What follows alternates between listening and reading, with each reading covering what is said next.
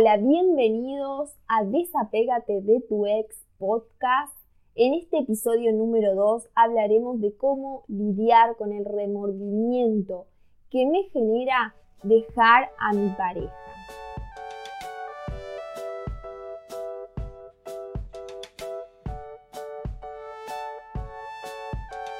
Soy Romina Denka y trabajo con aquellas mujeres que quieren separarse pero no se animan por miedo, por temor, incertidumbre y las ayudo a que puedan aclarar sus emociones y tomar valor o tener ese valor para tomar la decisión de separarse si eso es lo que desean. Y las voy acompañando en el proceso de duelo para que logren paz interior y puedan reinventar su vida.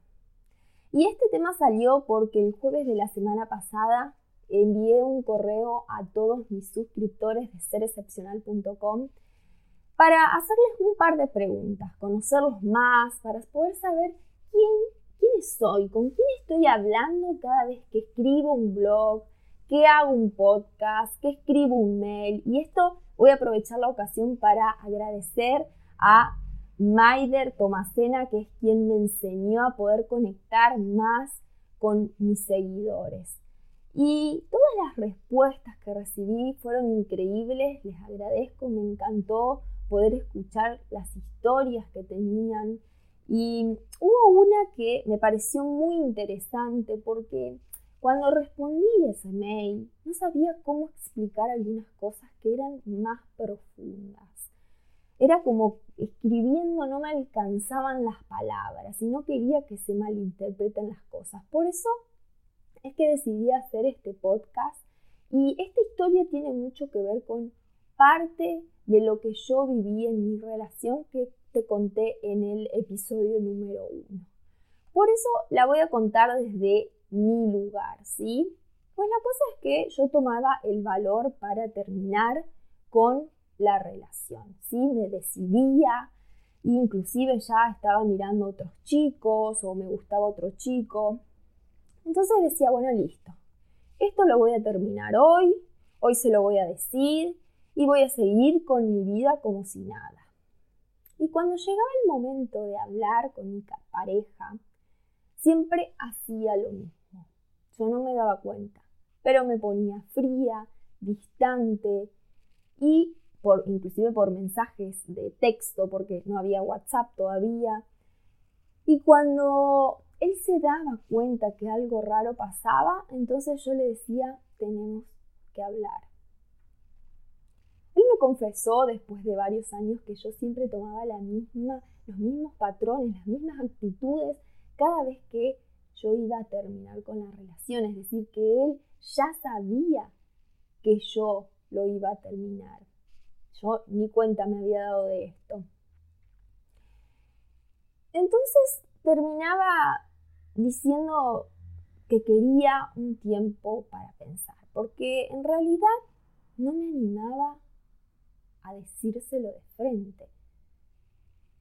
No sabía, es decir, no quería hacerlo sentir mal. No sabía cómo iniciar la conversación.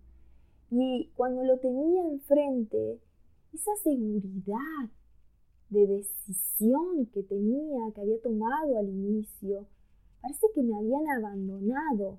Entonces era un caos porque como que sabía lo que quería, pero no podía hacerlo. Como que quería una cosa y ahora quería otra. Yo realmente odiaba, odiaba esos momentos y quería retractarme en el mismo momento en el cual le decía que tengo, necesito un tiempo para pensar y estar sola. Como si tenía como ganas de decirle, es una broma, ponete bien, porque yo veía que su rostro se ponía tan mal. Bajaba la mirada, se le llenaban los ojos de lágrimas y eso me afectaba muchísimo. Cuando se iba, tenía ganas de gritar, enfurecida conmigo misma. ¿Cómo es que estaba tan segura de una cosa y después ya no lo estaba? sabía lo que le iba a decir y después no sabía cómo decírselo, qué palabras usar. Cómo era que quería una cosa y después quería otra.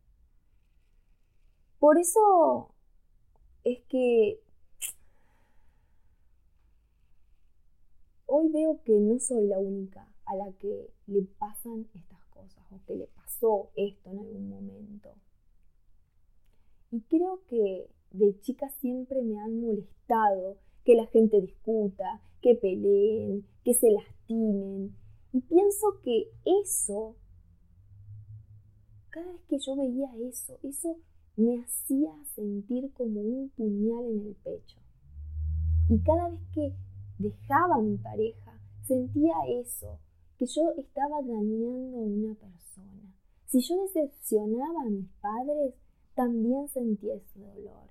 Si digo, decía algo o hacía algo que lastimase algo, a alguien, entonces me sentía muy, muy mal.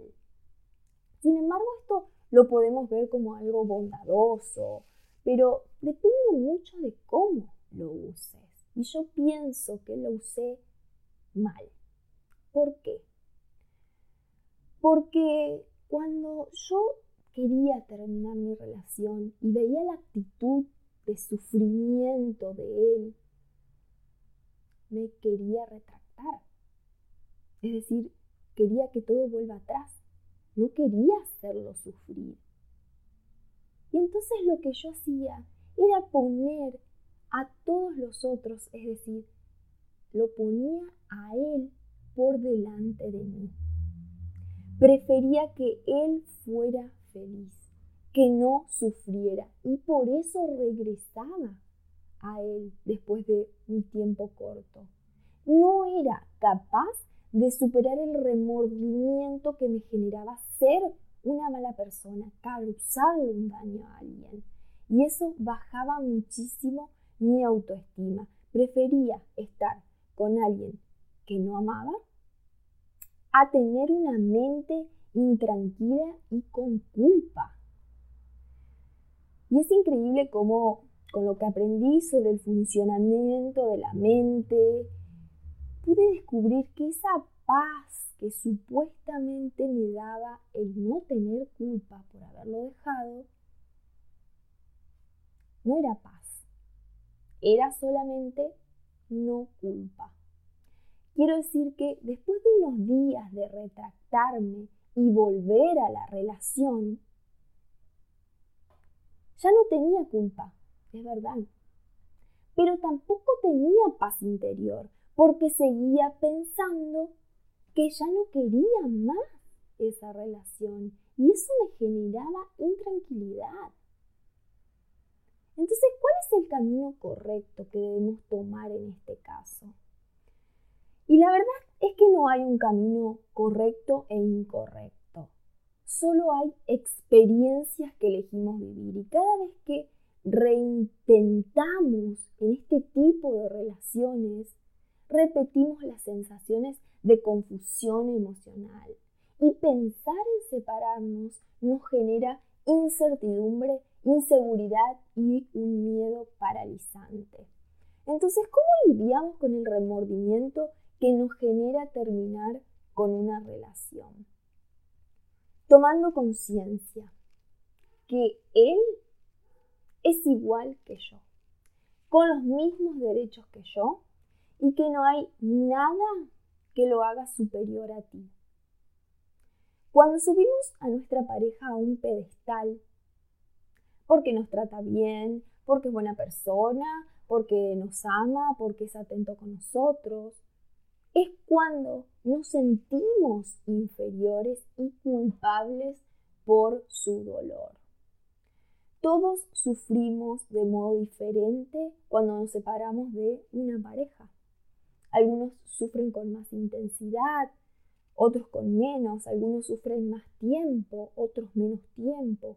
Y no hay una manera de zafar de este duelo de separación. Es más, si intentas distraerte con, otro, con otra persona, con drogas, con alcohol o con lo que fuera, lo único que estás haciendo es posponiendo ese dolor. Y esto no es saludable, porque esto va a repercutir en tu futuro e inclusive en tus relaciones futuras. Entonces, quisiera concluir un poco este tema que es tan amplio y que por ahí me voy por las ramas. Y quiero que quede claro cómo tengo que lidiar con este remordimiento de dejar a mi pareja. Lo primero que tenemos que hacer y que nos olvidamos muchas veces es escuchar a nuestro corazón, que te dice qué es lo que quieres. Si sabes que ya no querés estar en esa relación, díselo. No pienses tanto en qué palabras vas a usar, solamente díselo y deja la culpa de lado. Tú te mereces estar con alguien que deseas y él también se merece estar con alguien que lo ame. Tú no cambiarás de parecer. Si ya no querés eso, entonces no lo vas a revertir. Por lo cual la relación se va a terminar mañana, dentro de un mes o dentro de cinco años. Es decir, que él va a sufrir de todos modos. ¿No? No lo vas a poder evitar. Pero para que te quedes tranquila, quisiera que sepas que todo dolor viene de un apego emocional. El amor no duele. Y este es un tema muy interesante que quizás podamos hablarlo más profundamente en un próximo podcast. Y lo que no quiero decir, no quiero que malinterpretes, es que no es que él no te ama. ¿Sí? Yo no estoy diciendo eso, pero sí te quiero afirmar que él tiene tan poco amor propio como tú. Ambas personas que se conocen a sí mismas y que se aman, no dejan que estas cosas sucedan. Es decir, cuando hay amor propio, no te quedas en una relación sufriendo. No sientes culpa. Y tampoco permites que alguien venga y se vaya en la relación cuando quiera. Por eso es que te digo que tanto vos como él, si están pasando por esta situación, es porque falta amor propio. Cuando te amas, si ves que una relación ya no va más, entonces te alejas, con la conciencia tranquila de que aprendiste, que diste lo mejor de ti y que ahora vienen cosas nuevas. Sueltas, te vas o dejas que se vayan para siempre. Algo de apego siempre va a haber. A ver, somos seres humanos y nuestra naturaleza es así. Pero es solo la costumbre de estar con esa persona y, una breve incertidumbre de qué va a pasar ahora. Entonces, ¿qué puedes hacer ahora para dejar de sentir esa culpa? Lo primero que tenés que hacer es dejar de ver a esa persona ahí arriba, como si fuese superior a ti.